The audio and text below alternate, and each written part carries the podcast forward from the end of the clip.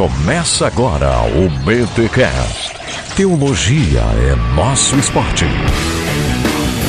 Muito bem, muito bem, muito bem. Começa mais um BTcast de número 64. Eu sou o Rodrigo Bibo de Aquino e eu não sou mais uma dracma perdida.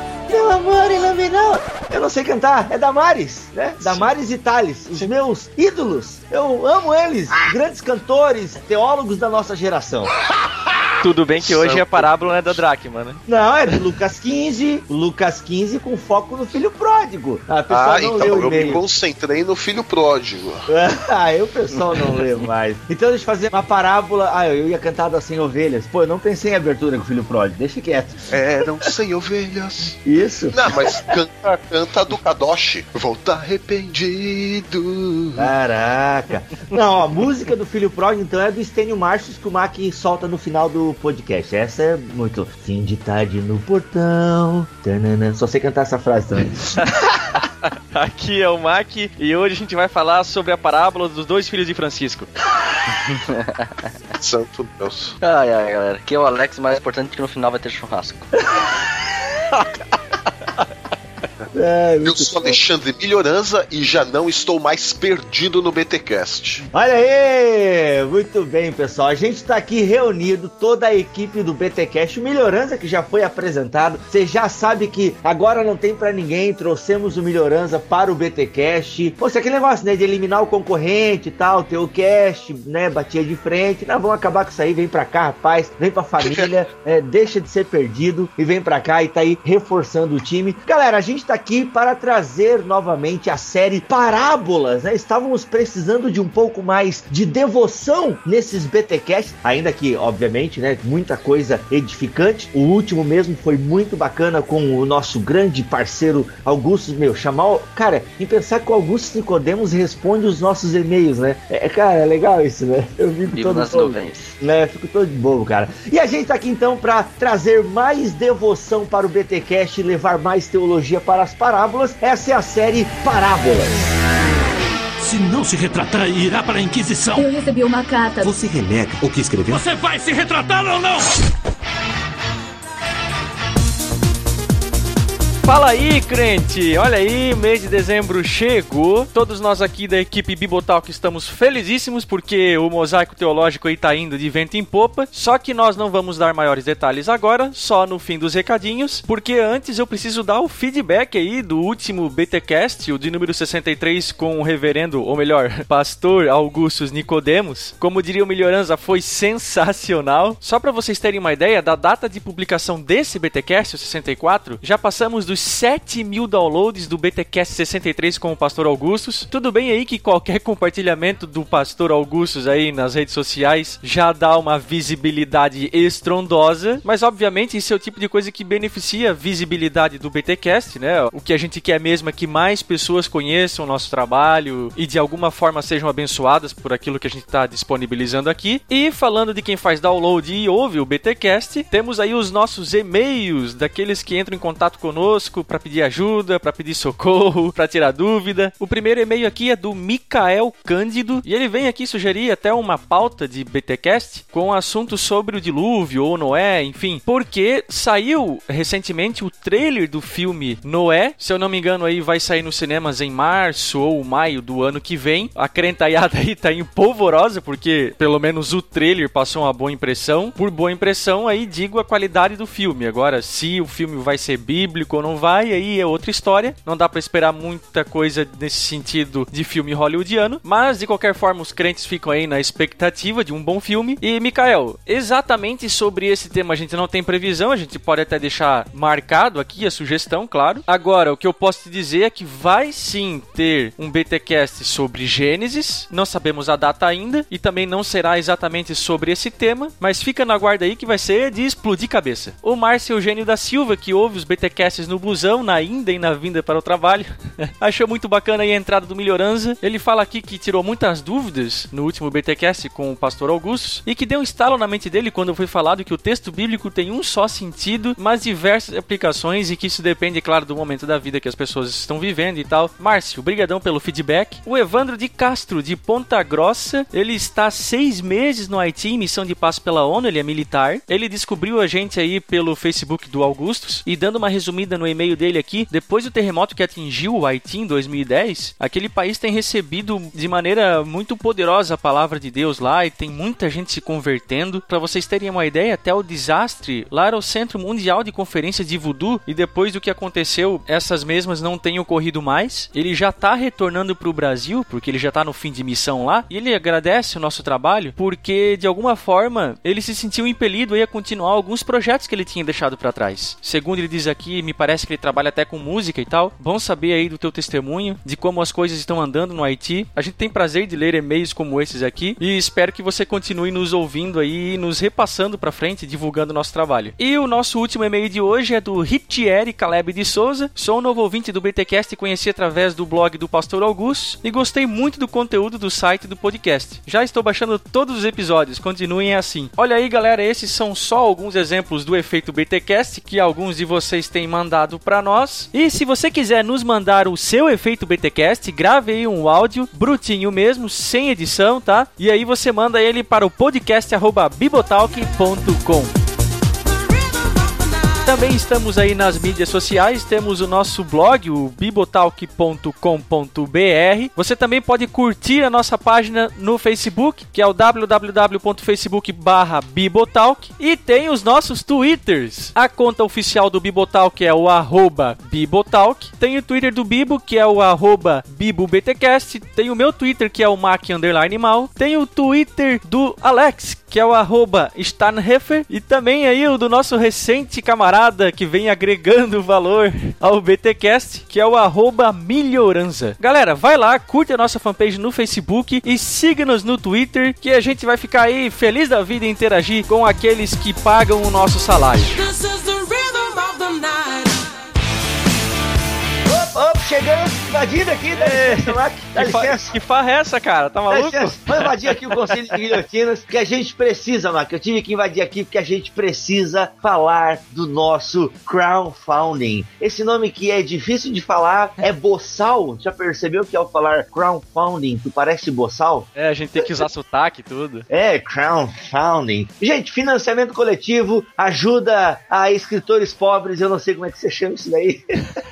Mas nós nós estamos aí escrevendo um livro que está praticamente pronto, o Mosaico Teológico Esboço de Doutrinas Cristãs. Olha aí, Mac, vai ter até sobre escatologia nesse livro aí. Opa. Galera fica aí pedindo o que, que é escatologia, como é que é o milenismo. Vai ter, vamos explicar um pouco isso aí num dos capítulos do livro. Não tem aí, olha, olha aí. Cara, e eu vou te contar, hein? Eu dei uma conferida no trabalho do Alex, que eu fiquei nessa aí um pouco mais de revisor, e tá show de bola. O Alex mandou bem pra caramba caramba. Não só o Alex, mas você mesmo, né? O, o, o Melhorança também tá fazendo a parte dele. Cara, tá fantástico. E você, em tempo, vai estar com seu livrinho na mão. Não, nós temos que dizer o seguinte, Mark, que esse crowdfunding, vamos primeiro explicar o que é crowdfunding para quem não sabe. A gente criou um site chamado mosaicoteológico.com.br. É um hot site. Entrando lá, você tem tudo explicadinho. Mas a grosso modo significa o seguinte: você vai fazer, ah, eu, eu só posso contribuir com 10 reais no projeto de vocês, ok? Você recebe uma cópia digital do livro. Ah, eu posso contribuir com 25 reais. Tem lá umas escalas de contribuição: 10, 25, 35, 50, 100, 200 e tal. Então, conforme você contribui, você ganha um agradinho a mais. Não é venda casada, é um agradinho a mais. Então, o mínimo para você receber a cópia física na sua casa é 25 reais, com frete incluso. Olha aí que delícia. Delícia?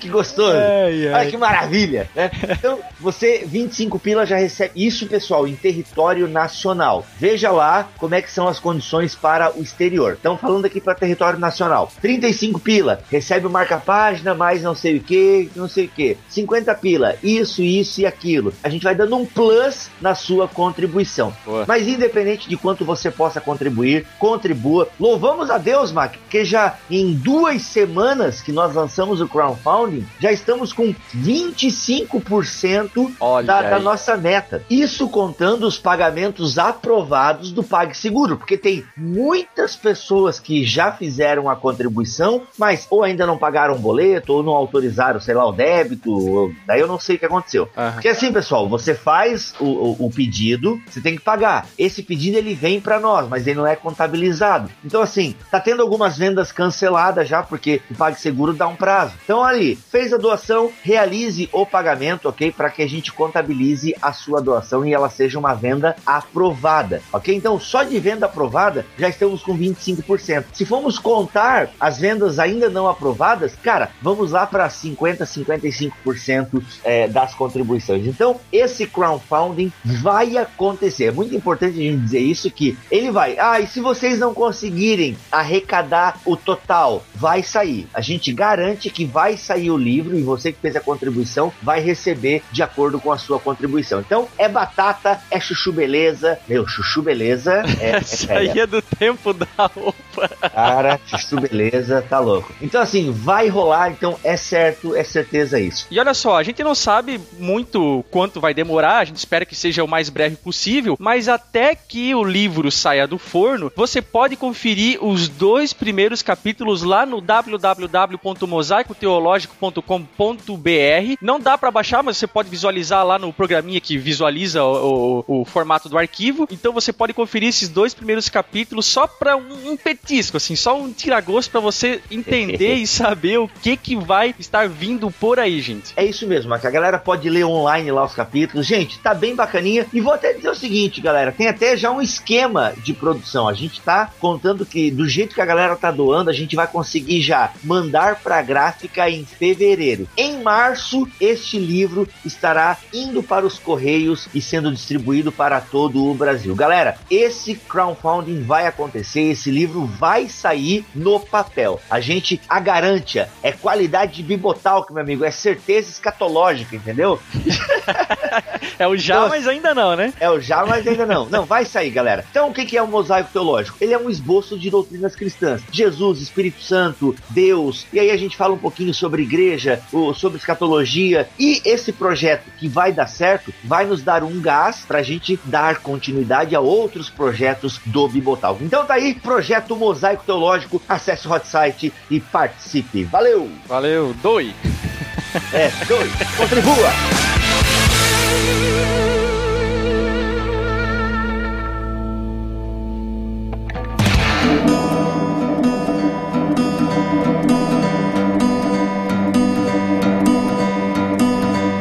Como eu tinha falado no e-mail para os meus companheiros aqui do BTcast, a ideia era a gente falar um pouco de Lucas 15, né? Um capítulo clássico com parábolas conhecidíssimas, mas pelo jeito todo mundo só estudou a parábola do filho pródigo, né?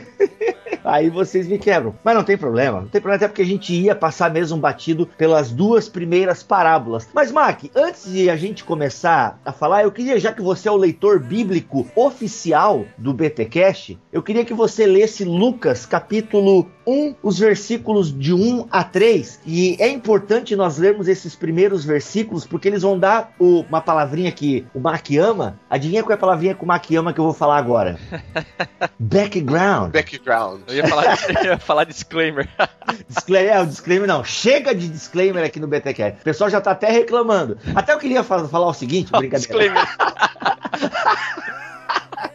Ai, o disclaimer do disclaimer, vamos Isso, justamente. Não, sem disclaimer agora, é isso aí. A gente é assim, pronto. Ah, lê aí, Mac, Lucas 3, porque dá o background de tudo que vai acontecer nesse capítulo e vai, eu penso que, de acordo até com o que a gente leu aqui, é fundamental nós entendermos a quem essa parábola está sendo destinada, porque dessa forma nós conseguimos entender o propósito do porquê essas parábolas estão sendo contadas. Então, uh, todos os publicanos e pecadores estavam se reunindo para ouvi-lo. Mas os fariseus e os mestres da lei o criticavam. Este homem recebe pecadores e come com eles. Então Jesus lhes contou esta parábola. Olha só, é importante nós entendermos esses versículos porque tem algumas questões históricas aqui, culturais, que já dão o tom das parábolas que Jesus vai contar a seguir. Então, Lucas 15, como eu já disse na introdução, é um capítulo com parábolas conhecidíssimas. Nós não vamos explorar aqui então a ovelha perdida e a dracma perdida e vamos nos concentrar na parábola do filho pródigo. Mas é interessante nós percebermos o seguinte que esse negócio de sentar à mesa com pecadores e ainda tem outra coisa que os teólogos discutem, né, e os biblistas é que não só sentar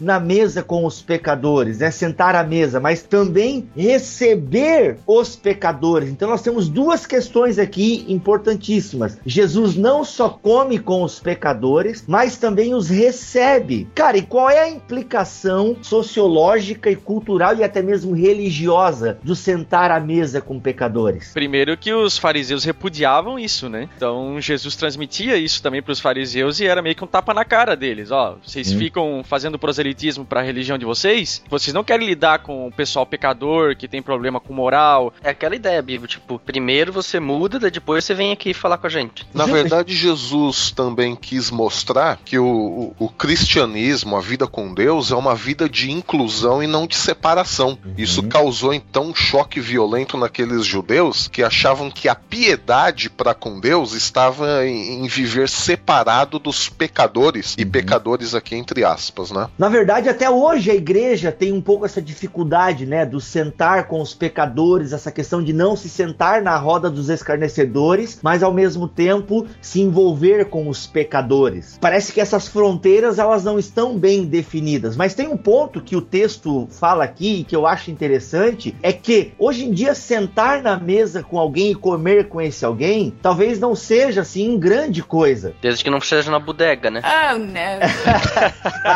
sim, claro. Né?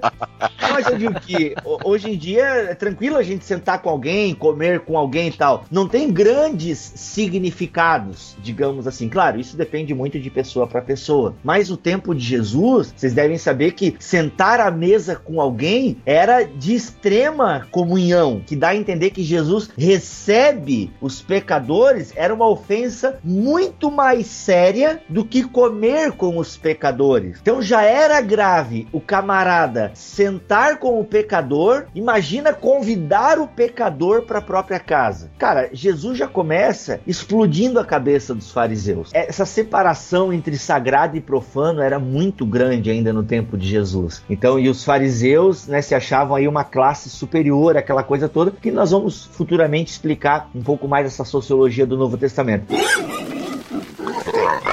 era inadmissível sentar à mesa com os pecadores. Então, quando a gente lê essas parábolas né, da ovelha perdida e da dracma perdida e, e dos dois filhos perdidos, que não são os filhos de Francisco, senhor Maurício, nós temos que ter em mente esse contexto dos fariseus ouvindo essas parábolas. É verdade. Não foi da minha. É verdade.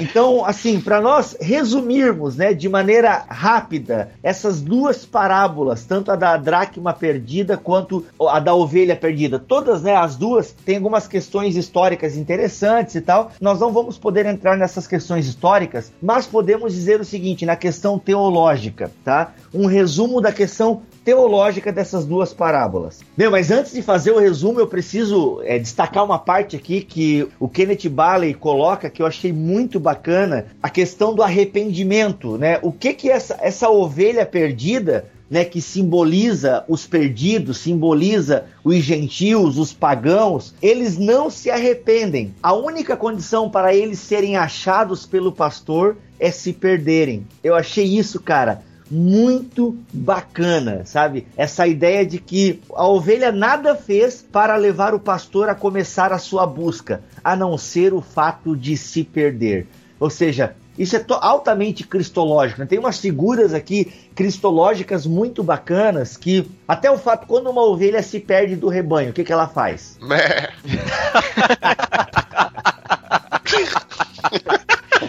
ela bale. É. é, além dela fazer. Eu não sou ovelha, não sabia. É, além dela fazer aí a, essa. Como é que é, melhorança? Cara que não se sujeita à disciplina. É. então, é, o Alex não é ovelha. Se não é ovelha, não tem, não ouve a voz do pastor. Se não ouve a voz do pastor, já era. Então, assim, cara, é- ela senta, ela fica parada, entende? Ela espera pelo seu pastor. E, cara, e o cara deixa as 99, que na verdade ele não deixou elas desamparadas. 90, é, 100 ovelhas eram muitas ovelhas, então deveriam ter no mínimo uns três pastores nesse serviço. Ela, ele vai em busca dessa ovelha perdida. E, cara, ele deve colocar essa ovelha sobre os seus ombros, ok? E carregá-la para casa. Então isso é uma outra figura cristológica também, né? O Cristo que carrega esse fardo. Então assim, o conglomerado teológico. Existe a alegria de achar aquilo que estava perdido. O fardo, essa alegria tem um preço que o pastor paga carregando ela para casa e depois novamente a alegria de toda a comunidade, porque até é por isso que a parábola vai terminar com a ideia do pecador que se arrepende, tá? A alegria no céu, ou seja, céu remete à coletividade, assim como a ideia da ovelha que foi trazida para casa. Então, obviamente, essa ovelha era um bem material que tinha os seus donos ou o seu dono, era uma alegria da casa inteira. Olha, nós achamos a nossa ovelha. Então é uma alegria coletiva. E isso é uma imagem cristológica muito bacana. O Cristo que vai lá, acha aquilo que está perdido, depois paga o preço, carrega o fardo e traz aquela ovelha perdida para a comunhão da casa. E há novamente alegria. Eu acho isso lindo, cara. Então, cara, olha só, só queria atualizar esse negócio, já trazendo uma crítica pros nossos dias. Hum. A gente já entende muitas vezes essa, esse movimento de Cristo na busca pelos perdidos como fazer determinadas programações para perdidos. Entende? Aí a gente produz, faz uma produção na igreja e tal, manda convitinho e tal. Daí a gente bota todos perdidos lá dentro da igreja.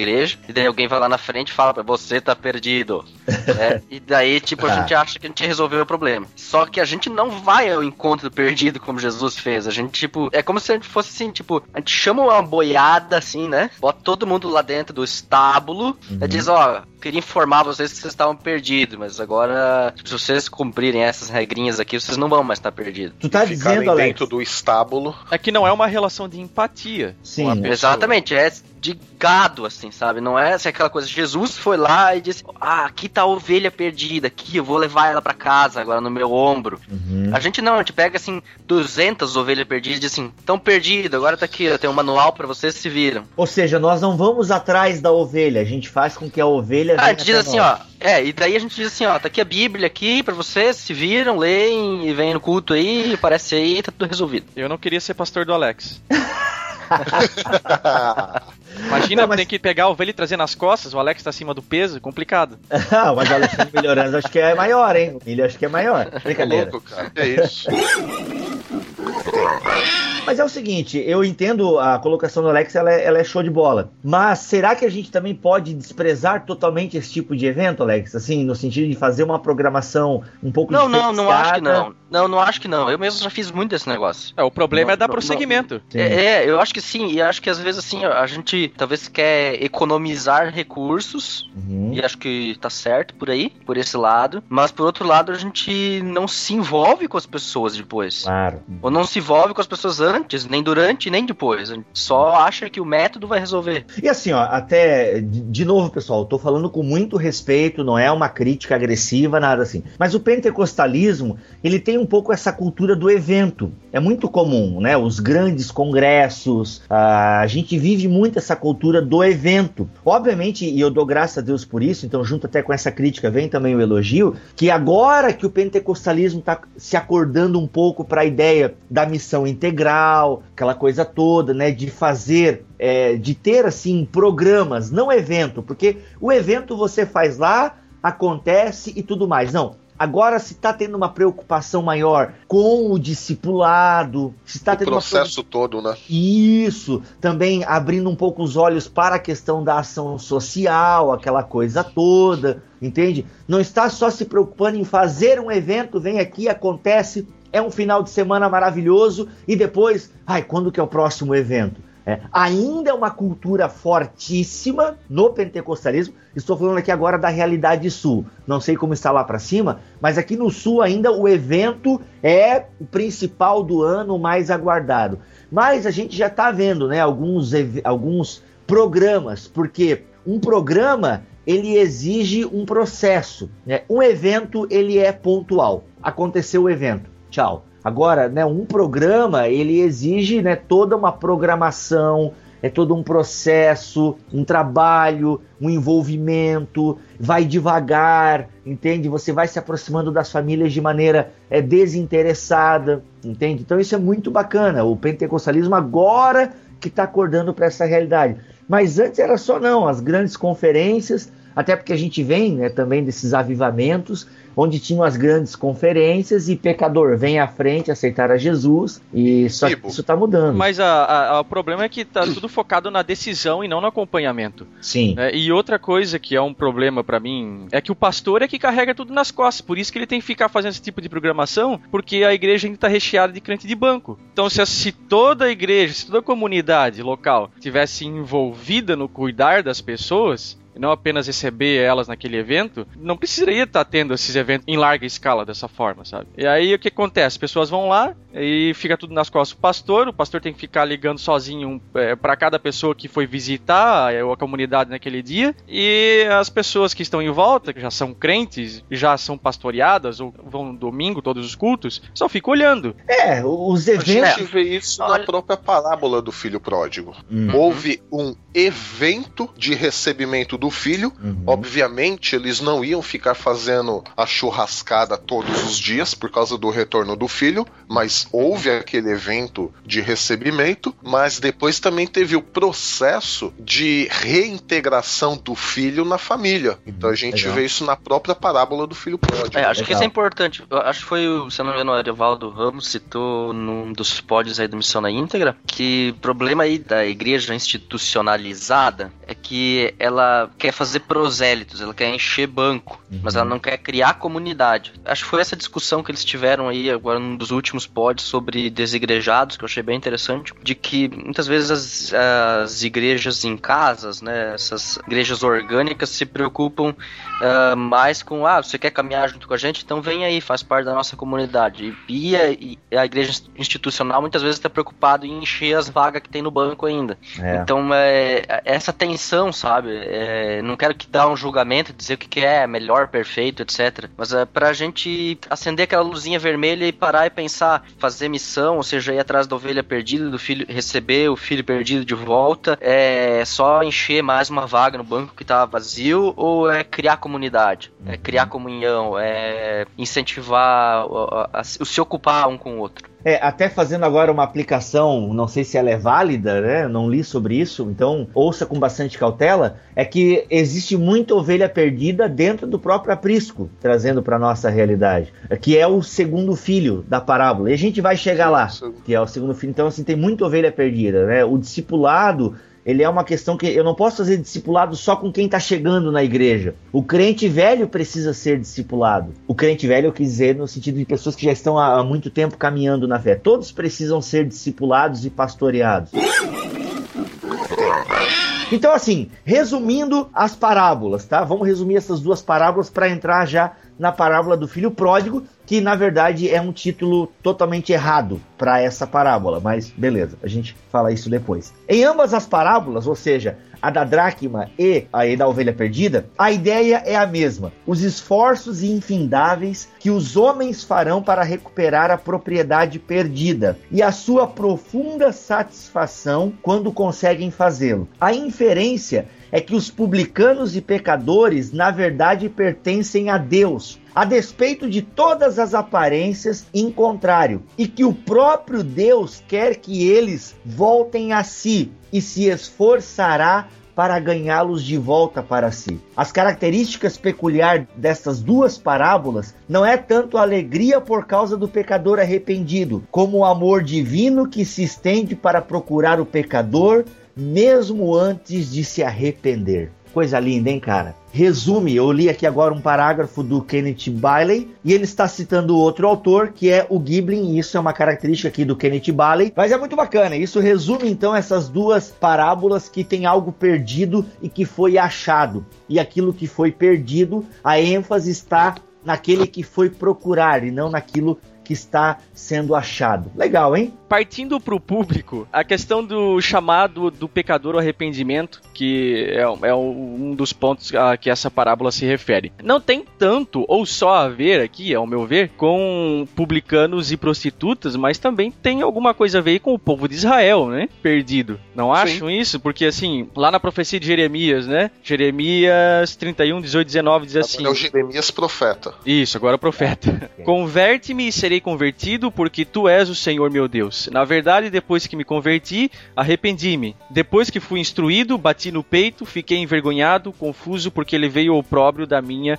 mocidade. O Simon Kistemaker ele faz essa relação dessa profecia com o público que estava ouvindo, parte dele fariseu, e sabia que era o tipo de público que deveria tornar o arrependimento. Não só aquelas pessoas que eles desprezavam, né? Mas o próprio povo de Israel que, Sim, vamos lá, né? Estava... As ovelhas perdidas da casa de Israel. Sim. Na verdade, o, esse convite, digamos, a, a reintegração à família é tanto para aqueles que se sentem indignos, como foi o caso do filho que vazou, uhum. mas também por aqueles que achavam que mereciam alguma coisa, que era o caso dos fariseus, mas também o consenso geral aí do, do povo de Israel. Trocando bem em miúdos, diante de Deus, não vai ter distinção nenhuma de pessoas, que é a linguagem que Paulo vai usar quando ele fala que não tem judeu nem grego. Então falou, galera, beleza, Israel igreja, vamos junto aqui, não tem mais judeu, não tem mais grego, todo mundo tá reintegrado à família. Todo mundo tem o convite à reintegração à família.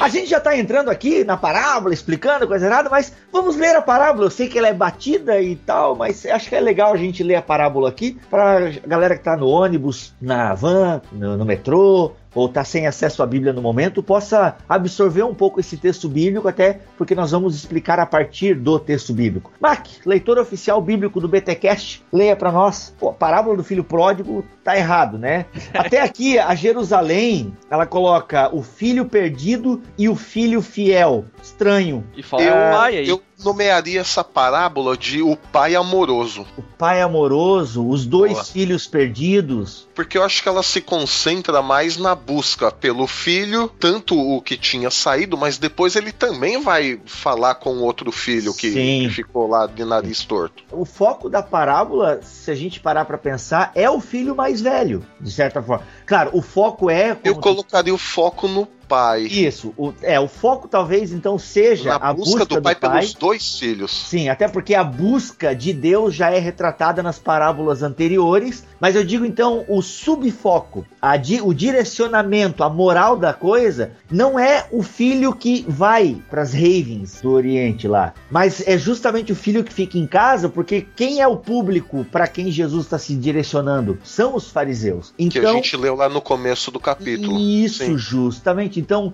e os fariseus nessa parábola são representados justamente pelos filhos que estão em casa, que se sentem, né, os filhos do pai, o verdadeiro, aquela coisa, que se sentem o fiel, né, os filhos fiéis. Então eu penso que a busca do pai é o centro da parábola, mas esse centro meio que ele quer apontar para isso, sabe, ó, vocês são os filhos, na verdade, os filhos perdidos, o filho perdido é o filho mais velho. Enfim, a gente vai chegar lá.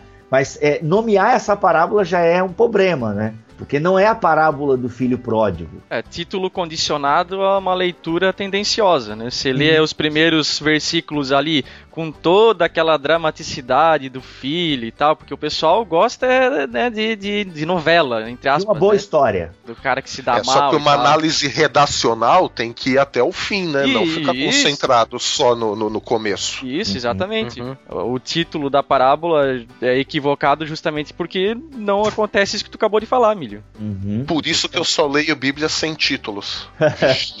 qual, qual versão tu usa?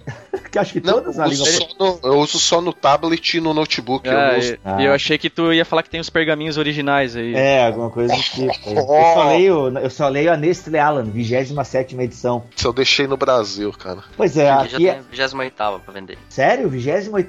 Caraca! Ah, pra quem não sabe o que a gente tá falando, é uma versão de uma Bíblia grega, Nestle Alan, né? Que são acho que os dois editores da, da- dessa edição. É, uma- não tem nada a ver com chocolate. Nada a ver, Nada. né? É uma Bíblia em língua grega, né? Ok, grego koiné pra gente entender que é o que a gente tem dos originais da Bíblia hoje. É, a nova tradução na linguagem de hoje também coloca a parábola do filho perdido. A NVI eu tô sem ela aqui pra dar uma olhada. Ela está no carro que é o que eu levo pra igreja. Mas acho que todas trazem isso, né? Filho perdido, filho pródigo, ah, É filho perdido no NV. filho perdido na NVI. Olha aí. Até o pessoal entender uma nota exegética, não sei se a gente já falou isso aqui, eu acho que já na parábola do bom samaritano a gente já deu esse toque. Mas esses títulos, 95% deles não estão nos originais. É um título que é justamente colocado né, por, pelos tradutores, pelos editores, como no intuito de organizar o pensamento bíblico. Só que nessa separação por perícopes, né, por esses trechos bíblicos,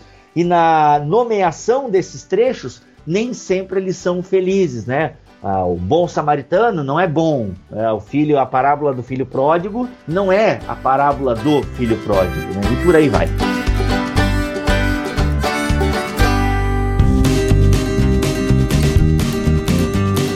Vamos ver Lucas 15. Verso 11. É, Jesus continuou: O homem tinha dois filhos. O mais novo disse ao seu pai: Pai, quero a minha parte da herança. Assim ele repartiu sua propriedade entre eles. Não muito tempo depois, o filho mais novo reuniu tudo o que tinha e foi para uma região distante. E lá desperdiçou os seus bens vivendo irresponsavelmente. Depois de ter gasto tudo, houve uma grande fome em toda aquela região e ele começou a passar necessidade. Por isso foi empregar-se com um dos cidadãos daquela região que o mandou para o seu campo a fim de cuidar de porcos. Aí os judeus aqui pira. Ele desejava encher o estômago com as vagens da alfarrobeira que os porcos comiam, mas ninguém lhe dava nada. Caindo em si, ele disse: Quantos empregados de meu pai têm comida de sobra e eu aqui morrendo de fome? Eu me porei a caminho e voltarei para o meu pai. E lhe direi: Pai, pequei contra o céu e contra ti. Não sou mais digno de ser chamado teu filho. Trata-me como um dos teus empregados. A seguir, levantou-se e foi para o seu pai. Estando ainda longe, seu pai o viu e, cheio de compaixão, correu para seu filho e o abraçou e beijou. O filho lhe disse: O filho lhe disse: Pai, pequei contra o céu e contra ti. Não sou mais digno de ser chamado teu filho. Mas o pai disse aos seus servos: Depressa, tragam a melhor roupa e vistam nele. Coloquem um anel em seu dedo e calçados em seus pés. Tragam um novilho gordo e matem-no. Vamos fazer uma festa e comemorar. Pois esse meu filho estava morto e voltou à vida, estava perdido e foi achado. E começaram a festejar. Enquanto isso, o filho mais velho estava no campo. Quando se aproximou da casa, ouviu a música e a dança. Então chamou um dos servos e perguntou-lhe o que estava acontecendo.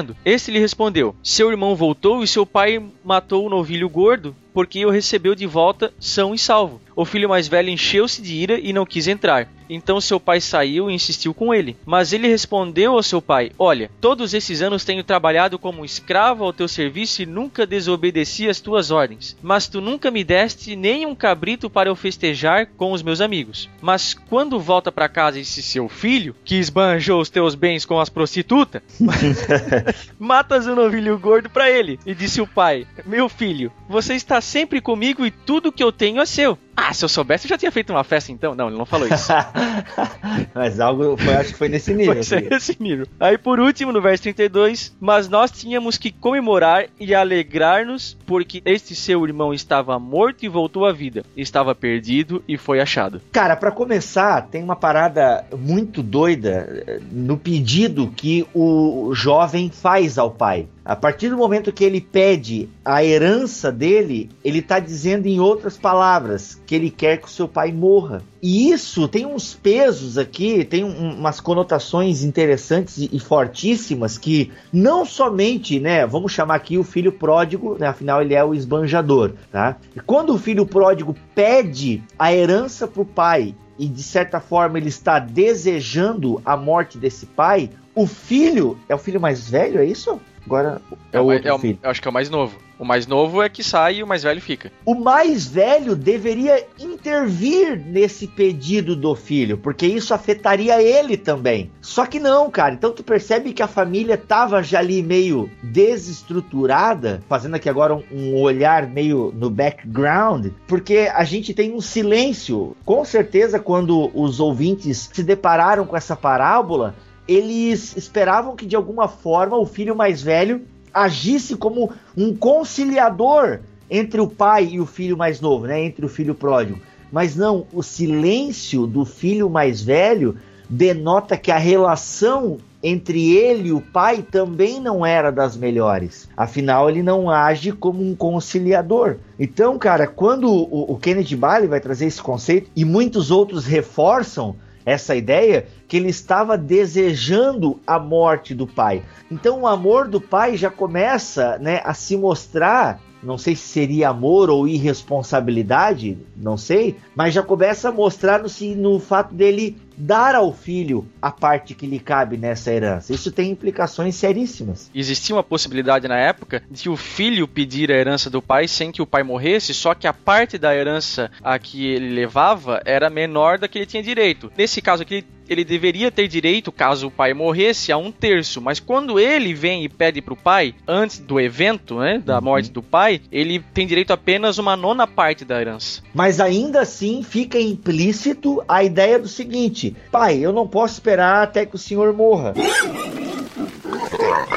A distância do pai é sempre considerada morte aí nessa sua fala, onde o filho poderia até mesmo desejar a morte do pai, mas na verdade a própria distância do pai já é considerada morte, porque lá no final ele fala: esse meu filho estava morto, ele estava distante de mim. Então, de qualquer maneira, nós temos a ideia da morte em contraposição com a proximidade ou não do pai, que na verdade vai repetir o quadro que a gente tem lá no começo de Gênesis onde a gente tem o rompimento teológico, que o homem se afasta de Deus, o rompimento psicológico, onde o homem entra em conflito com ele mesmo, e nós vemos que o filho pródigo entrou em conflito com ele mesmo, o rompimento sociológico, que o filho se desentendeu com o irmão, a mesma coisa em Gênesis, que Adão se desentendeu com Eva, e uhum. até mesmo o rompimento ecológico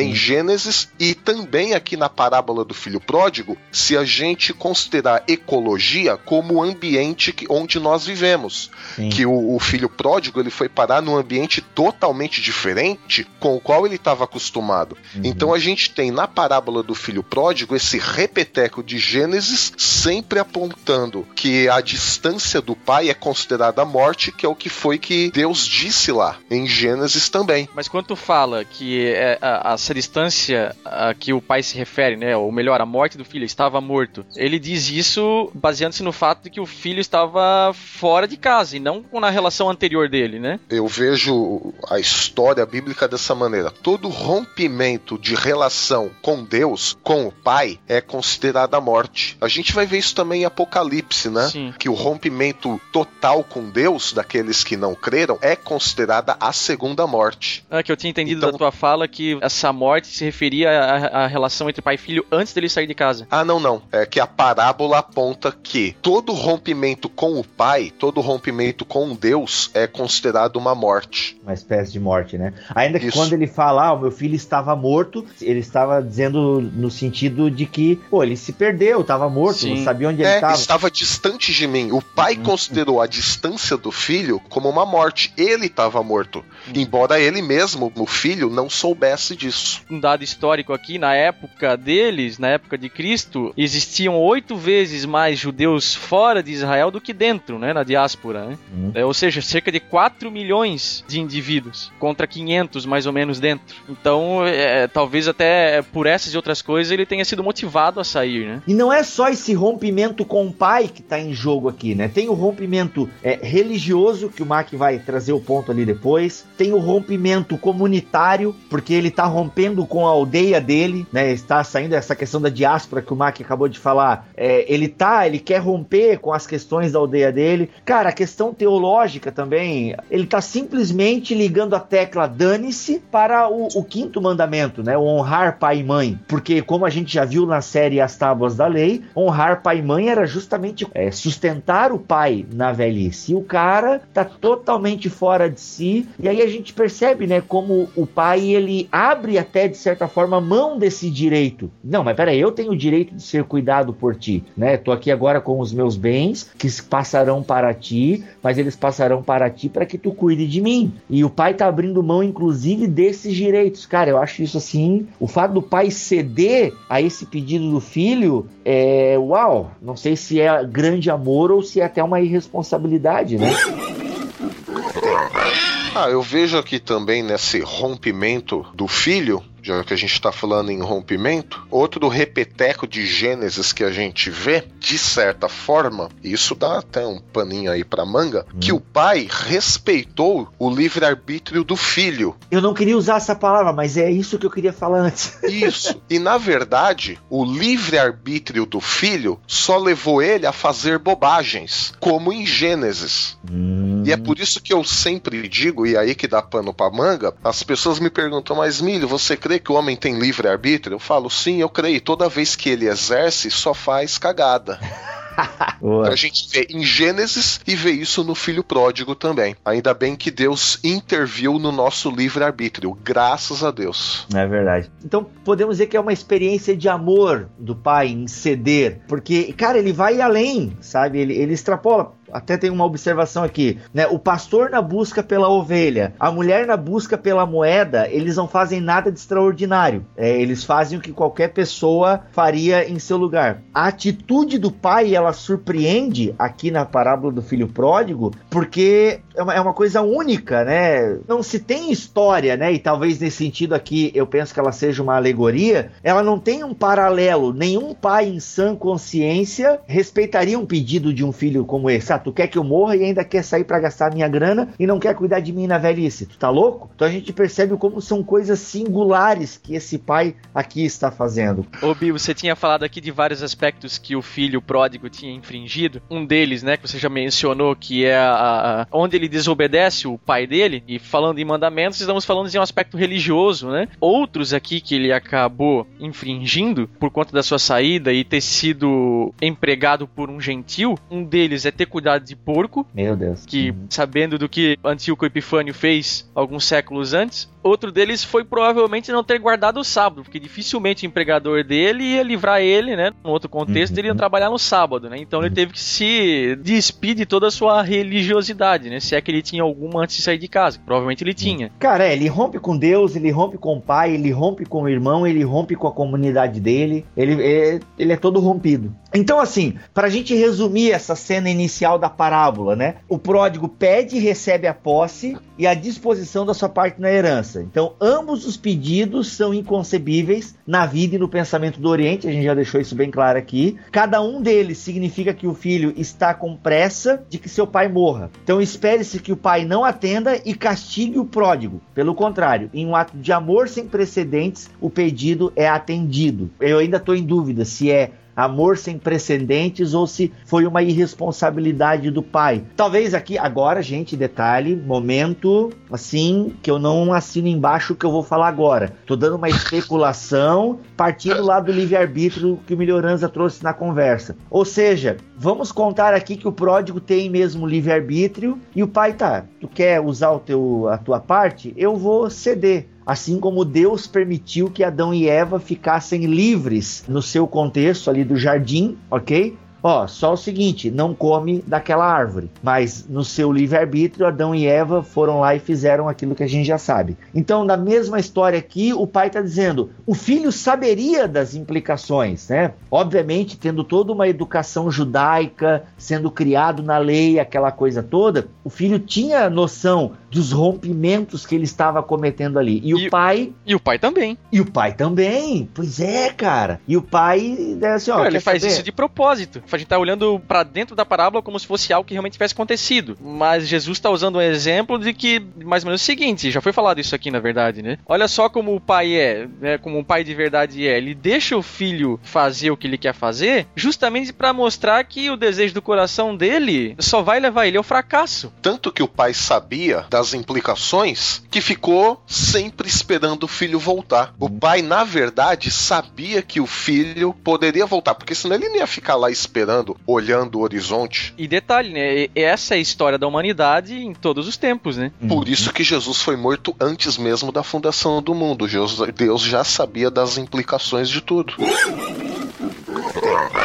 Aí o que acontece? Primeiro, o pai espera-se que o pai não atenda o pedido. O pai atende. Depois espera isso na cultura do Oriente, ok? Aí espera-se que o filho mais velho intervenha nesse absurdo. Não intervém. Então, cara, é, ele falha, todo mundo falha. Esses fracassos indicam que o seu relacionamento, tanto com o seu irmão quanto com o seu pai, estão rompidos. Ambos os filhos fracassam até mesmo em tentarem viver juntos em unidade. E aí, cara, a gente começa, né? Vai para o país distante, rompe com uma série de questões teológicas com a família, com a religião. A questão da alfarrobas aqui, né? Até o Baley traz uma ideia de que a alfarroba que ele come é, que ele nem quer comer é uma amarga, que existiam dois tipos, né? Uma que era bem comestível, açucarada, e era até um prato bem comível e que sustentava. E existia... Mas que não era dado para um porco, né?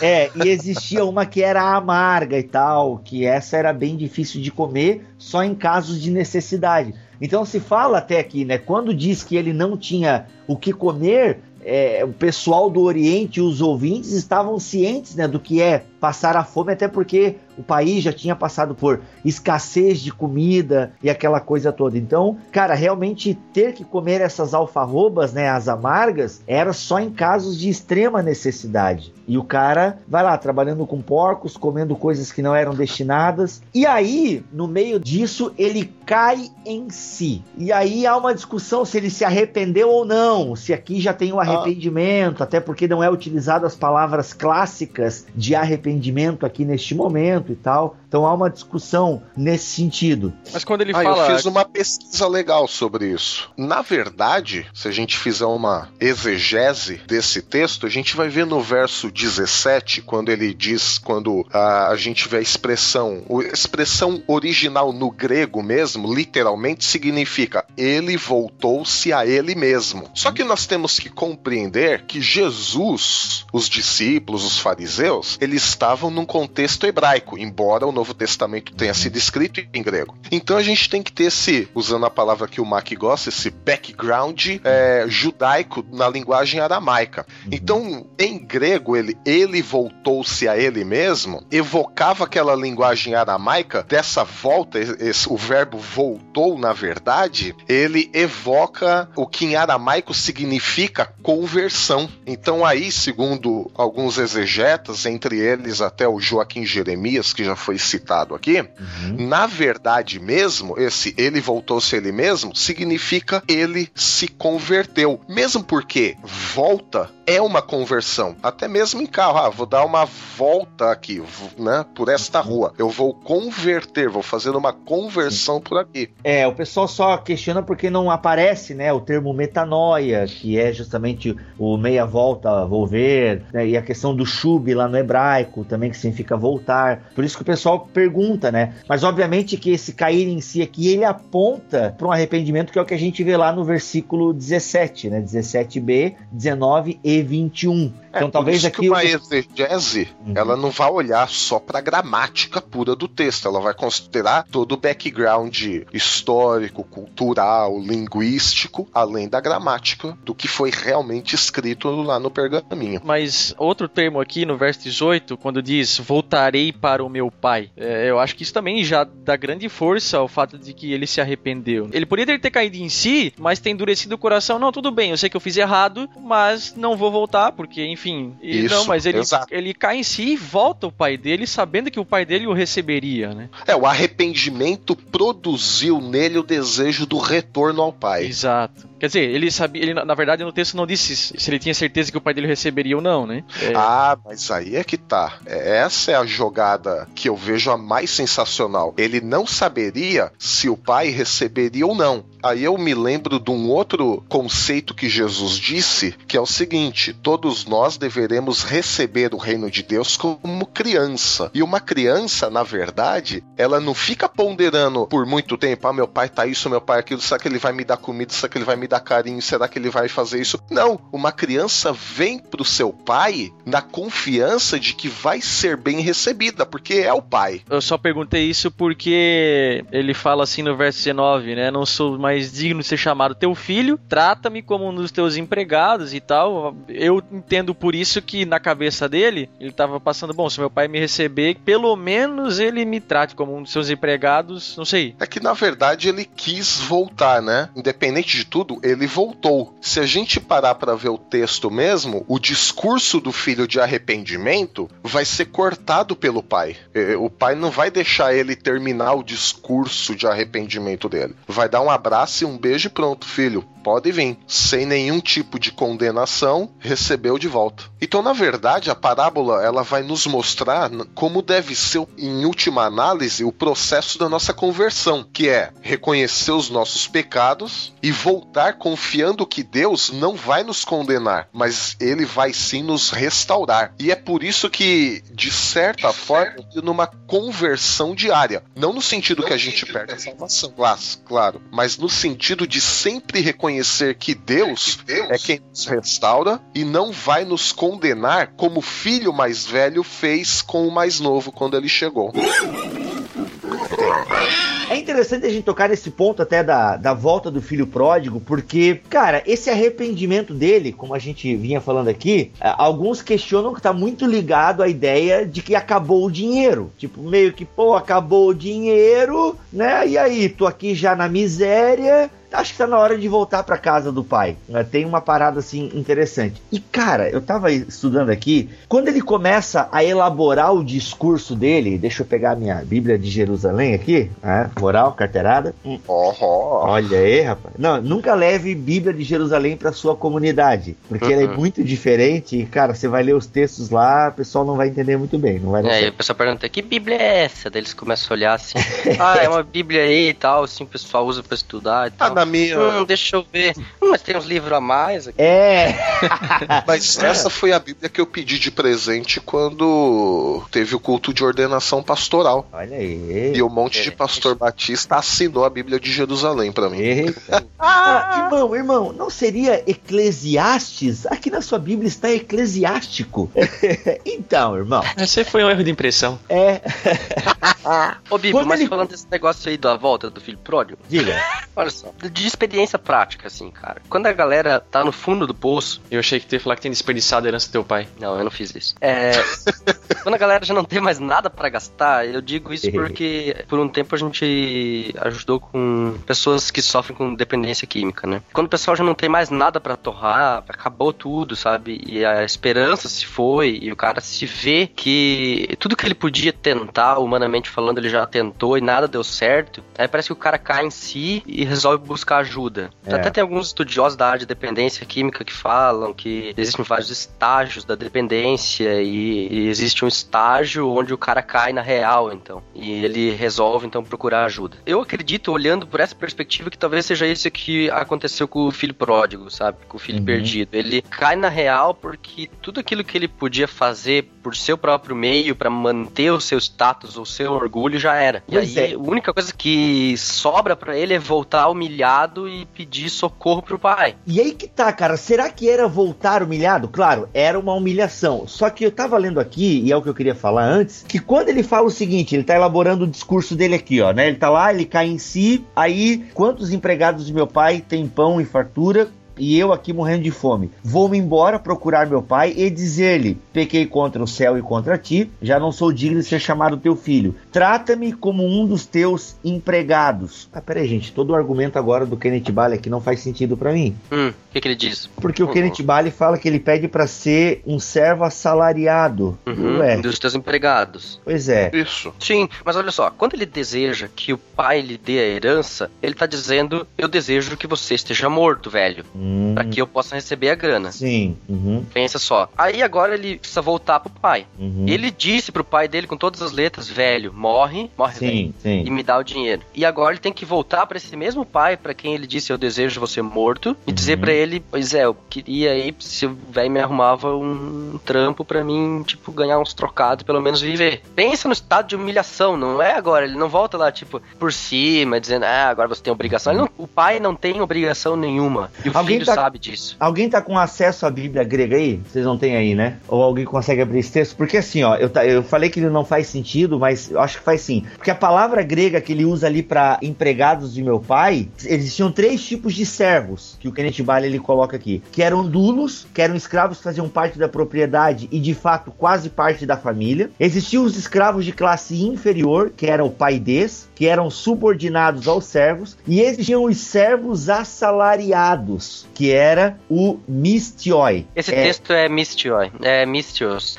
empregado Legal. por salário. Então, ó, então quando ele fala que ele vai voltar a ser, é, ele vai pedir para ser um empregado do seu pai, na verdade ele usa essa palavra grega que significa servo assalariado, e aí tem uma implicação sociológica muito bacana que o Kenneth Bailey traz, que é a seguinte, cara, que o servo assalariado assalariado, ele é um, digamos assim, ele é independente de certa forma do seu empregador. Ele não é totalmente dependente, entendeu? Da pessoa que o está empregando. Ele não viveria na casa do pai, ele viveria na aldeia, não estaria sob o mesmo teto que o irmão, sabe? Ele não estaria em pé de igualdade. Só que ao mesmo tempo ele está dizendo o seguinte: eu não quero graça. Eu vou lá, mas eu vou fazer por merecer. E ainda tem um outro fator: eu vou conseguir trabalhar e trabalhando, sabe, eu posso devolver tudo para o meu pai, porque ele ainda estava focado na questão do dinheiro. Acabou o do dinheiro. mérito Pô, próprio dele. Do mérito próprio. Ele não quer graça. Ele quer se salvar. Entende, cara? Daí, assim, até tem um, um autor que fala o seguinte: trabalhando como servo assalariado, dormindo fora da propriedade, ele pode tomar providências para que, futuramente, com o seu salário, se não de outra maneira, possa dar a seu pai aquilo que, enquanto o pai viver, é tão somente o seu dever. Então, cara, isso é muito legal porque ele não quer graça. Esse arrependimento dele ainda está muito ligado ao mérito dele, o que vai bem de encontro aos ensinamentos rabínicos da época, né? Porque, segundo a gente estudou aqui, o arrependimento estava muito ligado a uma ação conjunta, tanto de Deus quanto do homem. Alguns textos do Antigo Testamento apontam para essa ideia de que o povo se voltando para Deus. Em outros textos, falando de o povo pedindo para que Deus os aceitasse e tal. Então, os rabinos entendiam que quando o povo pede, Senhor, faça-nos que nos convertamos a ti, está implícito nisso a ação do homem e a ação de Deus. Porque o fato de o ser humano pedir para que Deus o faça tornar para si, tem ali o desejo do ser humano e ao mesmo tempo o reconhecimento de que ele não consegue fazer isso sozinho. Acho isso muito bacana. Pessoal, abre um parênteses. Por favor, não venha com discussão calvinismo e arminianismo, porque não cabe aqui neste momento. E é uma compreensão rabínica que eu estou trazendo aqui. Mas eu acho isso muito bacana, cara. Sabe, ó, pai, seguinte, eu quero ser um servo assalariado teu. E, cara, e aí, quando o pai vai ao encontro dele, sai correndo, show, aí sim vem o arrependimento.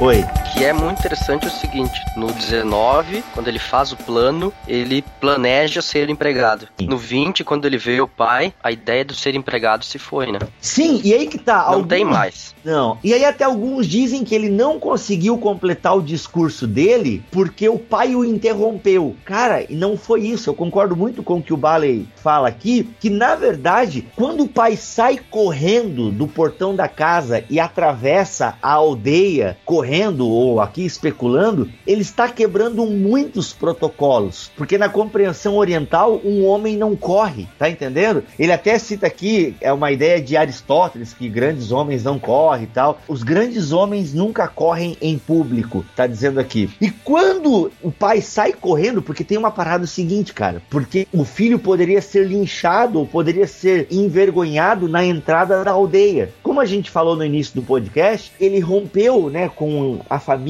com a aldeia, com a religião. Então ele poderia ser envergonhado lá na aldeia, entende? Então o pai já se adianta e corre. E quando o pai corre, chama a atenção da aldeia. E aí, cara, o pai já manda os servos vestirem ele, aquela coisa nada e tal. Ou seja, ele percebeu que o pai o aceitou e que nessa aceitação do pai não existem méritos próprios. Aí, meu amigo, é só a uhum. metade do discurso que cabe mesmo. Não tem essa de fazer por merecer, e pai, eu vou restituir tudo que eu peguei de ti. Eu acho isso olha muito só. legal. Cara, olha só, eu li hoje o Anti-Right Wright, uh, o livro Jesus e a Vitória de Deus. Opa. O livro não tem tradução em português. Ok. É, humilha, humilha. Ele, ele usa a parábola do filho perdido como um, um exemplo para dizer como Jesus é, conta as parábolas. E ele traz uma interpretação que, segundo ele, ele não viu em nenhum comentário que ele que tocou a mão dele. Então eu julgo que seja nova. Ele diz o seguinte: que o pai é Deus. Bom, isso logicamente a gente também já chegou a essa conclusão. O filho perdido é Israel. E o filho que fica em casa são os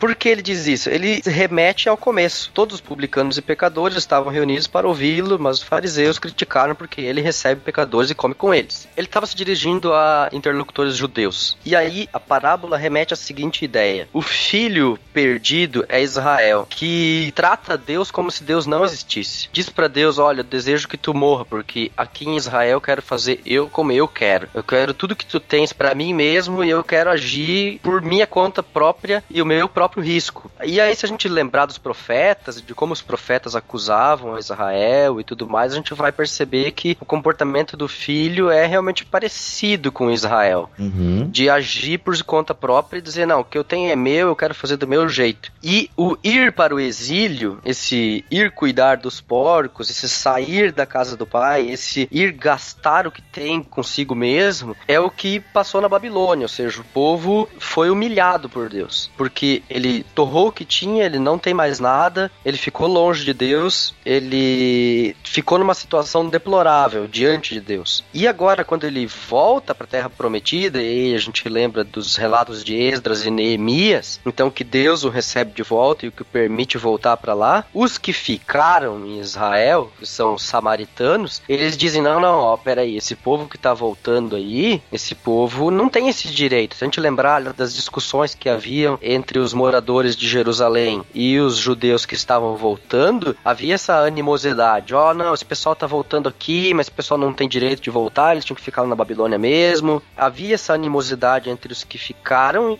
na Palestina e os que foram pro exílio. E a conclusão, então, do Anti-Wright com relação a essa, essa figura de o filho perdido como Israel, Deus como o pai e os samaritanos como os que ficaram na terra é de que Deus está aceitando todos aqueles que se arrependem. E os samaritanos que não queriam se arrepender, que ficaram endurecidos, Deus também aceita eles. Só que Deus também espera que eles venham festejar junto com esses filhos que se perderam e voltaram. E agora, nesse contexto em que Jesus está contando isso, é um tapa na cara dos fariseus, que, digamos assim, agora nesse contexto, os fariseus são o filho que sempre está ali e que não quer aceitar aqueles que estão perdidos. Então é uma justificativa para Jesus estar indo ao encontro daqueles que estão fora. Então essa é a, a vamos dizer assim, a forma de interpretar que N.T. Wright propõe para essa parábola. O que, que vocês acham dela? Eu achei sensacional.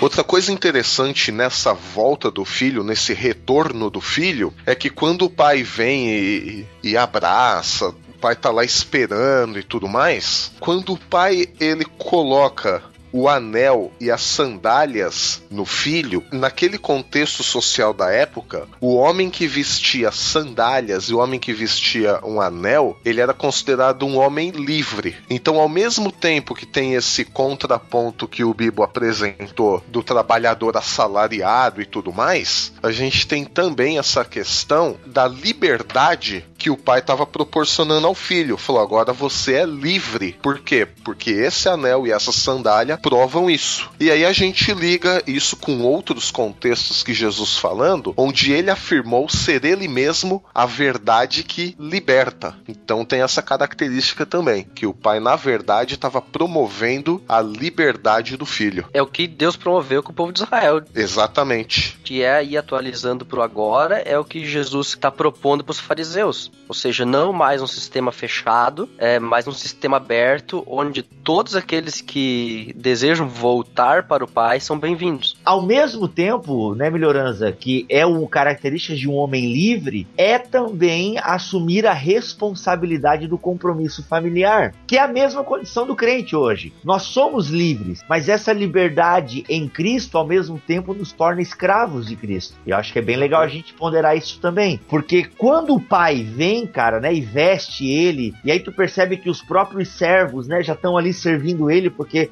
a autoridade da casa pediu, mandou e coisa lá e tal, cara, percebe que ele não tem mais discurso. E aí sim, é, os autores dizem que vem o arrependimento. Até eles dizem o seguinte: o arrependimento finalmente tornou-se a capacidade de abrir mão do orgulho e aceitar a graça. Porque é justamente isso que é a graça. A gente já falou muito isso aqui no BTcast. É a gente se render, cara, ao amor de Deus. Não sei se eu uso aqui o termo incondicional ou não, se é um amor incondicional. E aí, cara, o amor de Deus é incondicional, cara? Acho que é um BTcast só disso, hein?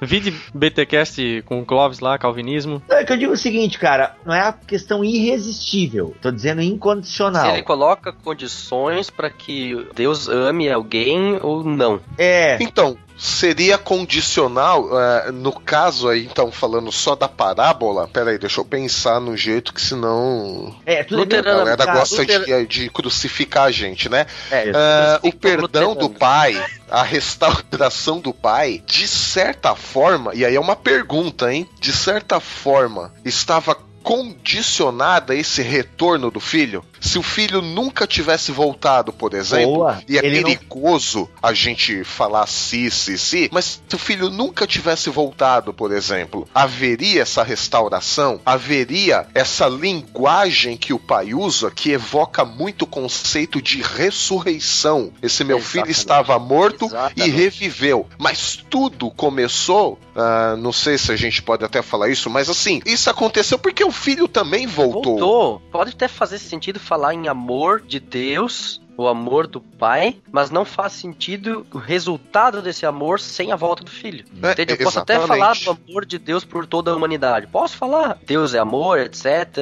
E posso falar que o amor vence no final, como o pessoal universalista gosta de falar. Mas que sentido faz falar em amor de Deus se o ser humano não volta e usufrui do amor de Deus? A diferente do pastor e diferente da mulher, pai não o foi pai ficar o filho, pai ficou. O pai fica, é verdade. É. Talvez na certeza o filho vai voltar voltar. O bom filho a casa entorta. Não, como é que é?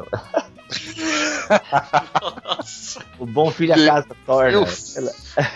Porque, cara, o filho voltou. Então, se o filho não voltasse, o pai de alguma forma respeitou. Gente, estamos falando da parábola, ok? O pai respeitou a liberdade do filho. Eu achei isso muito interessante. E mesmo sabendo, cara, né? Talvez ele não soubesse quais eram as intenções reais do filho. Mas o fato é, o filho voltou, pediu perdão e seguinte, tudo de novo é teu, sabe? Tu agora tá comigo, é festa, vamos celebrar. Cara, e pra gente fechar esse encontro do pai com o filho, eu quero ler aqui um comentário de um comentarista dos evangelhos que foi escrito lá no século XI, cara. Ele escreve o seguinte, sobre é, esse o estado do filho pródigo, que aqui a gente está colocando como filho mais novo e tal, que vai ao encontro do pai e o pai vai ao encontro dele. O texto diz: Faze-me como um dos teus servos. Isso dá a entender aqueles que se arrependem, mas não são dignos da posição de filhos, porque o seu arrependimento não é completo. O texto diz: Ele se levantou e foi a seu pai. Isso significa que ele estava inclinado para Deus com arrependimento.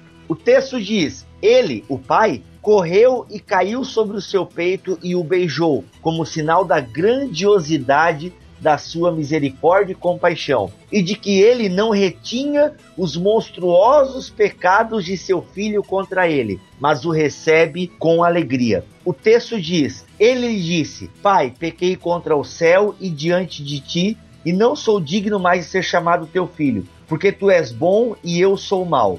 Diz que ele estava decidido, se se encontrasse com seu pai, a dizer-lhe: Faz de mim um dos teus servos assalariados. Mas ele não diz isto. Dizemos que ele não disse isso por ter visto o amor do seu pai. Então isso, isso encaixa bem com o que a gente tinha falado ali. Ele não pediu para ser um servo assalariado porque ele viu o amor do pai e viu que ele estava sendo restaurado como filho. E aí entra em cena né, o filho mais velho, que também era um perdido. É, até o Eugene Peterson fala a parábola dos dois filhos perdidos. Porque sejam eles os samaritanos, ainda que diretamente na parábola, os filhos mais velhos representam os fariseus. Ou não? Pelo menos é os comentários que eu li. O filho mais velho representa os fariseus, que são os destinatários dessa parábola. É, o N.T. Wright quis dar uma. Ele é, deu uma, uma mexida. Isso, embora para mim faça sentido. Sim. Eu gostei sim. também dessa interpretação. Ele alegorizou a parábola. Pode ser? Ele o deu um sentido mais amplo. Ele historicizou a parábola. Ele, na verdade, foi uma interpretação tipológica. Nossa, viu? Agora até os ouvintes é. perderam junto comigo agora. O que tu quer dizer com isso? Eu não entendi, Alex. Ele fez uma interpretação tipológica do Antigo Testamento. Entendi. Ele utilizou o Antigo Testamento como tipo uhum. e o Novo Testamento, né, no caso a parábola, como um tipo para uma história do Antigo Testamento. Entendi, saquei. Legal. O que, que a gente aprende com o filho mais velho? Bom, na verdade eu vejo que o pai, ele também vai ao encontro desse segundo filho, né? Porque o filho mais velho tava tão perdido, cara, que tu vê, ele agia como servo, ele não está lá recebendo o irmão e era um dever dele como filho mais velho também ser o recepcionista dessa festa. Tu percebe que o núcleo familiar desse irmão mais velho não era a própria família, porque ele fala o seguinte: tu nunca deste um cabrito, nem um cabrito para eu cear com os meus amigos. Olha só, então tu, também tu já percebe que o filho mais velho está totalmente perdido dentro da própria casa. Então, Isso eu é vejo aí que o filho mais velho, na verdade, bem no fundo, ele se sentia digno de receber as coisas do pai. Então o relacionamento dele com o pai, de certa maneira, estava meio que baseado na meritocracia. Sim. E uhum. o filho mais velho, então, na verdade, ele estava baseando o relacionamento com o pai eh, nas coisas erradas. Hum. Só de olho na herança, o relacionamento dele com o pai, eu nunca saí daqui, sempre estive aqui, sempre fiz tudo, então também mereço. Yeah. Quer dizer, é um ponto de vista uh, equivocado, né, de relacionamento com o pai. E, e nós vemos então, na verdade, que o filho mais velho, embora nunca tenha saído de casa, ele estava também distante do pai dele. Do né? coração. Olha que coisa interessante. Ele nunca saiu de lá, mas ele estava distante do pai. Inclusive, nesse sentido, o filho pródigo, ou eu não gosto dessa palavra, é, o filho esbanjador, né? O filho que saiu de casa, ele foi honesto com o pai. Cara, isso aqui é lindo, cara, isso é lindo. É trágico e lindo, né? É traje. É, como é que seria a união de trágico e lindo? Traje lindo, né? Sei lá.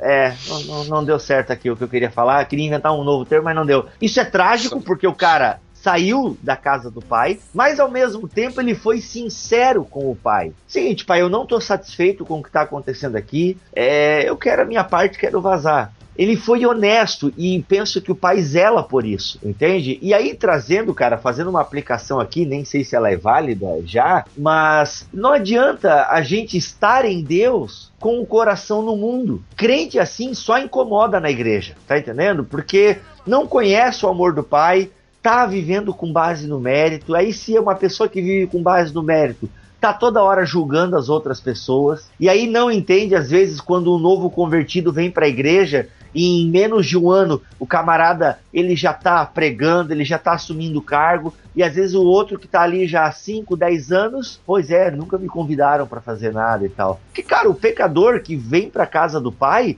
ele sabe aonde ele estava. Ele sabe, ele viveu no, no charco do lodo, na miséria, e ele não quer voltar, ele quer desfrutar dessa gratidão e desse amor do pai. Já, por isso que às vezes, cara, eu até já preguei sobre isso. Show, não tá contente com Deus, não tá contente com a igreja, tá achando tudo isso muito estranho. Sai, é meio ousado até, ou quem sabe até burrice da minha parte pregar nesse sentido, mas bicho, tá aí se poupando, não para de fuçar no Facebook dos outros, pô, aquela balada, né? Pô, Dream Valley, pô, tem um amigo meu que foi e tal, e eu louco pra ir, mas é que o pessoal da igreja vai falar. Cara, já tá distante de Deus no teu coração. Quer saber, meu amigo? É bom que você fique na casa de Deus, porque as chances de você também ouvir uma palavra e cair em si são maiores dentro da casa de Deus. Dependendo da igreja que você vai, obviamente. Mas, cara, é, não tá, não tá afim, não tá na vibe, deixa sai, cara. Sai, quem sabe pode acontecer como aconteceu com o filho que saiu de casa. Lá no meio da bagunça e da zona, tu pode cair em si e voltar pro pai. Como pode acontecer de tu pegar AIDS e morrer, entendeu? Então é um risco que tu corre.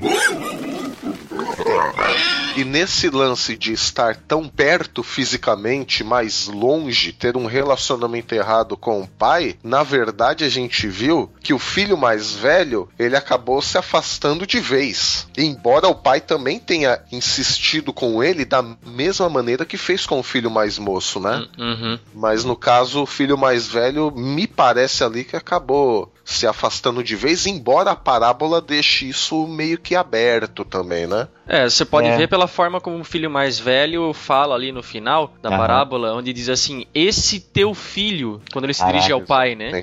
Como Aham. se ele não fizesse parte da família. É louco isso aí, hein? Mas o pai lhe disse: Filho, tu estás sempre comigo, e tudo que é meu é teu. Ou seja, filho, a tua parte na herança, ela tá garantida. Calma, eu não vou agora tirar o que é teu por direito e dar pro outro de novo. Galera, eu vejo assim nesse texto que Deus, no seu infinito amor por todos nós, ele espera tanto do filho que se perdeu fora de casa, quanto o filho que se perdeu dentro de casa, que ambos se arrependam e retornem para ele e participem dessa festa que ele tem preparado para todos eles. Tanto aquele que tá ali dentro da casa e que tem acesso ao novilho para fazer festa sempre, e não faz porque quer fazer por mérito, tanto o filho que se perdeu e já não sabe mais nem o que é festa, porque ele já torrou tudo. Então Deus espera tanto um quanto o outro de volta. Eu acho que Jesus ali se identifica com o pai na medida que quando o próprio Jesus senta à mesa dos publicanos e das prostitutas para comer com eles, o pai na parábola faz isso com o filho pródigo, sabendo que o público-alvo da parábola eram os fariseus, né? Eu imagino que eles é, entenderam essa associação que Jesus estava tentando, na minha opinião, fazer. Então nós percebemos que a parábola do filho pródigo está nesse contexto da conversa com os fariseus e Jesus deixa bem claro, né? Ou seja, vocês também são convidados para essa festa.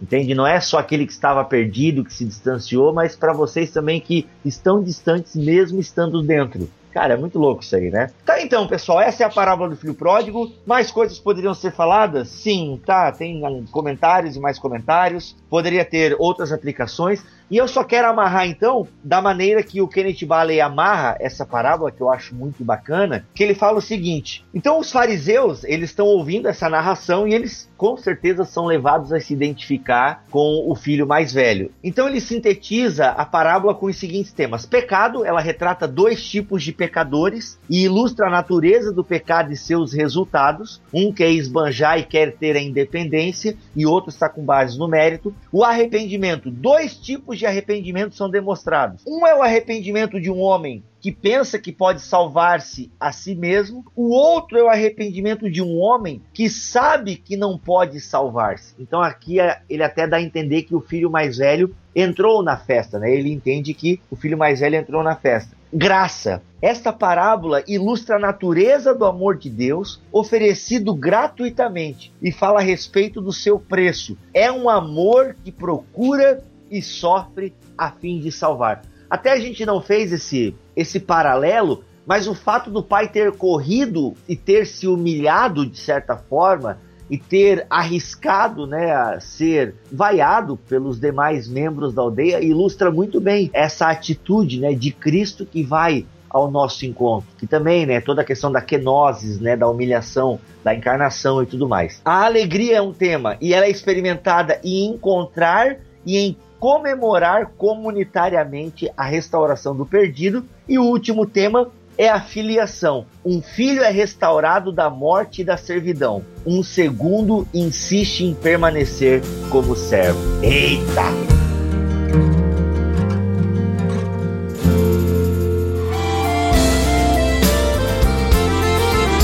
Gente, é loucura. É? A parábola do filho pródigo é clássica. Espero que a gente possa ter colaborado um pouco mais para o seu entendimento dessa parábola. Com certeza você sabe alguma coisa que nós não falamos. Então coloque no comentário. Vamos fazer desses comentários um comentário. Olha só, vamos fazer dos comentários um comentário de Lucas 15. Coloque aí as suas impressões, aquilo que você já ouviu de muito legal e nós não comentamos. E assim a gente aprende junto e todo mundo é edificado. Aqui é o Rodrigo Bibo de Aquino e eu quero ir pra festa do meu pai. Que é o Mac e BTcast é meu esporte. Eita, não é mais teologia? Eu tenho que dar uma variada de vez em quando. Eu sou Alexandre Milhoranza e se tem uma coisa que eu não sou é pródigo. Pai, isso levanta outra discussão. O pobre também pode ser pródigo, esbanjador. Ah, pode. sim. Não, mas eu não sou esbanjador. tipo funk e ostentação. É, Olha o nível, olha o nível. não. É, Então não, vamos terminar esse BTcast de um jeito decente aqui, né? Vai. Sim, ao único Deus sábio seja dada a glória para todo sempre, meio de Jesus Cristo. Amém. Meu pai com seus braços abertos disse: Meu filho voltou. Ai, ai, ai. Três dias, três noites de festa, o sino tocou.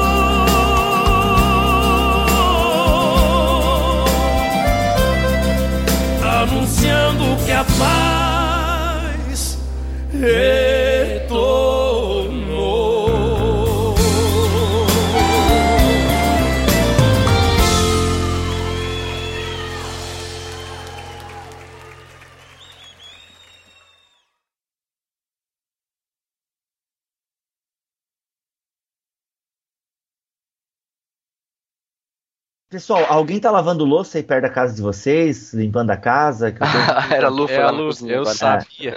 É, é a lua, a formiguinha atômica.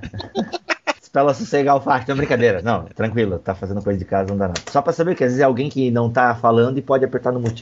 Tá, já que a gente vai começar aqui com a parábola do filho pródigo, o Jeremias, o Jeremias Maconheiro sem vergonha? Meu Deus, a gente nem tá falando do cara do livro bíblico, tá, gente? Ah, Pro pessoal não achar que é blasfêmia. ah, tá. É o Jeremias Joaquim. Isso. Joaquim Sim. Jeremias. Ele afirma que a parábola do filho pródigo não é uma alegoria, mas é uma história tirada da vida. Olha aí. Eu acho que o Kenneth Bailey vai na, mesmo, na mesma direção, cara. Que aconteceu de verdade? Aí o que você entende de uma história tirada da vida? História que todo mundo contava, que aconteceu lá, que o meu vizinho aconteceu e tal. É aquela coisa. E aí, é uma alegoria ou não? Porque o Kenneth Bailey, eu acho que ele silencia em relação a isso. Pelo menos no que eu li aqui. O Snodgrass, Max, chegou a dar uma lida no Snodgrass? Não, peguei. É que se- peguei. Não, mas se Ô, tu Max, tu não pensar. pegou Snodgrass? Não, eu tô lendo outro aqui. Ah, Max, te dou uma surra. Olha só, mas louco. se tu parar pra pensar, tipo, a história é possível. Não, Sim, sim, Ela sim, não é impossível, entende? Claro. Totalmente Então é- factível. Podia ter criado, sim, mas também pode ser que aconteceu. Mas acho É. que isso não é tão decisivo assim. Isso não é tão relevante pra compreensão geral da parábola, não. E nem pra nossa fé também, sei lá. Eu vou guardar isso, tá? Pra usar contra vocês. É, Tá, mas o que que tu acha, Mac, que é? O que, é, Já eu- sei onde o Marco quer chegar. Ai, ai, ai. É lá no Lázaro ele quer chegar. Ai, ai, ai. Elaiá. Ei, Isso aí, BTcasts antigos. Feridas não curadas. É. Olha lá, é mago no coração isso. Não, Eu quero saber, eu quero saber qual é a- o gênero literário dessa parábola. É uma parábola? Eu ia falar isso, o gênero literário da parábola é uma parábola. Tá. Deixa quieto então.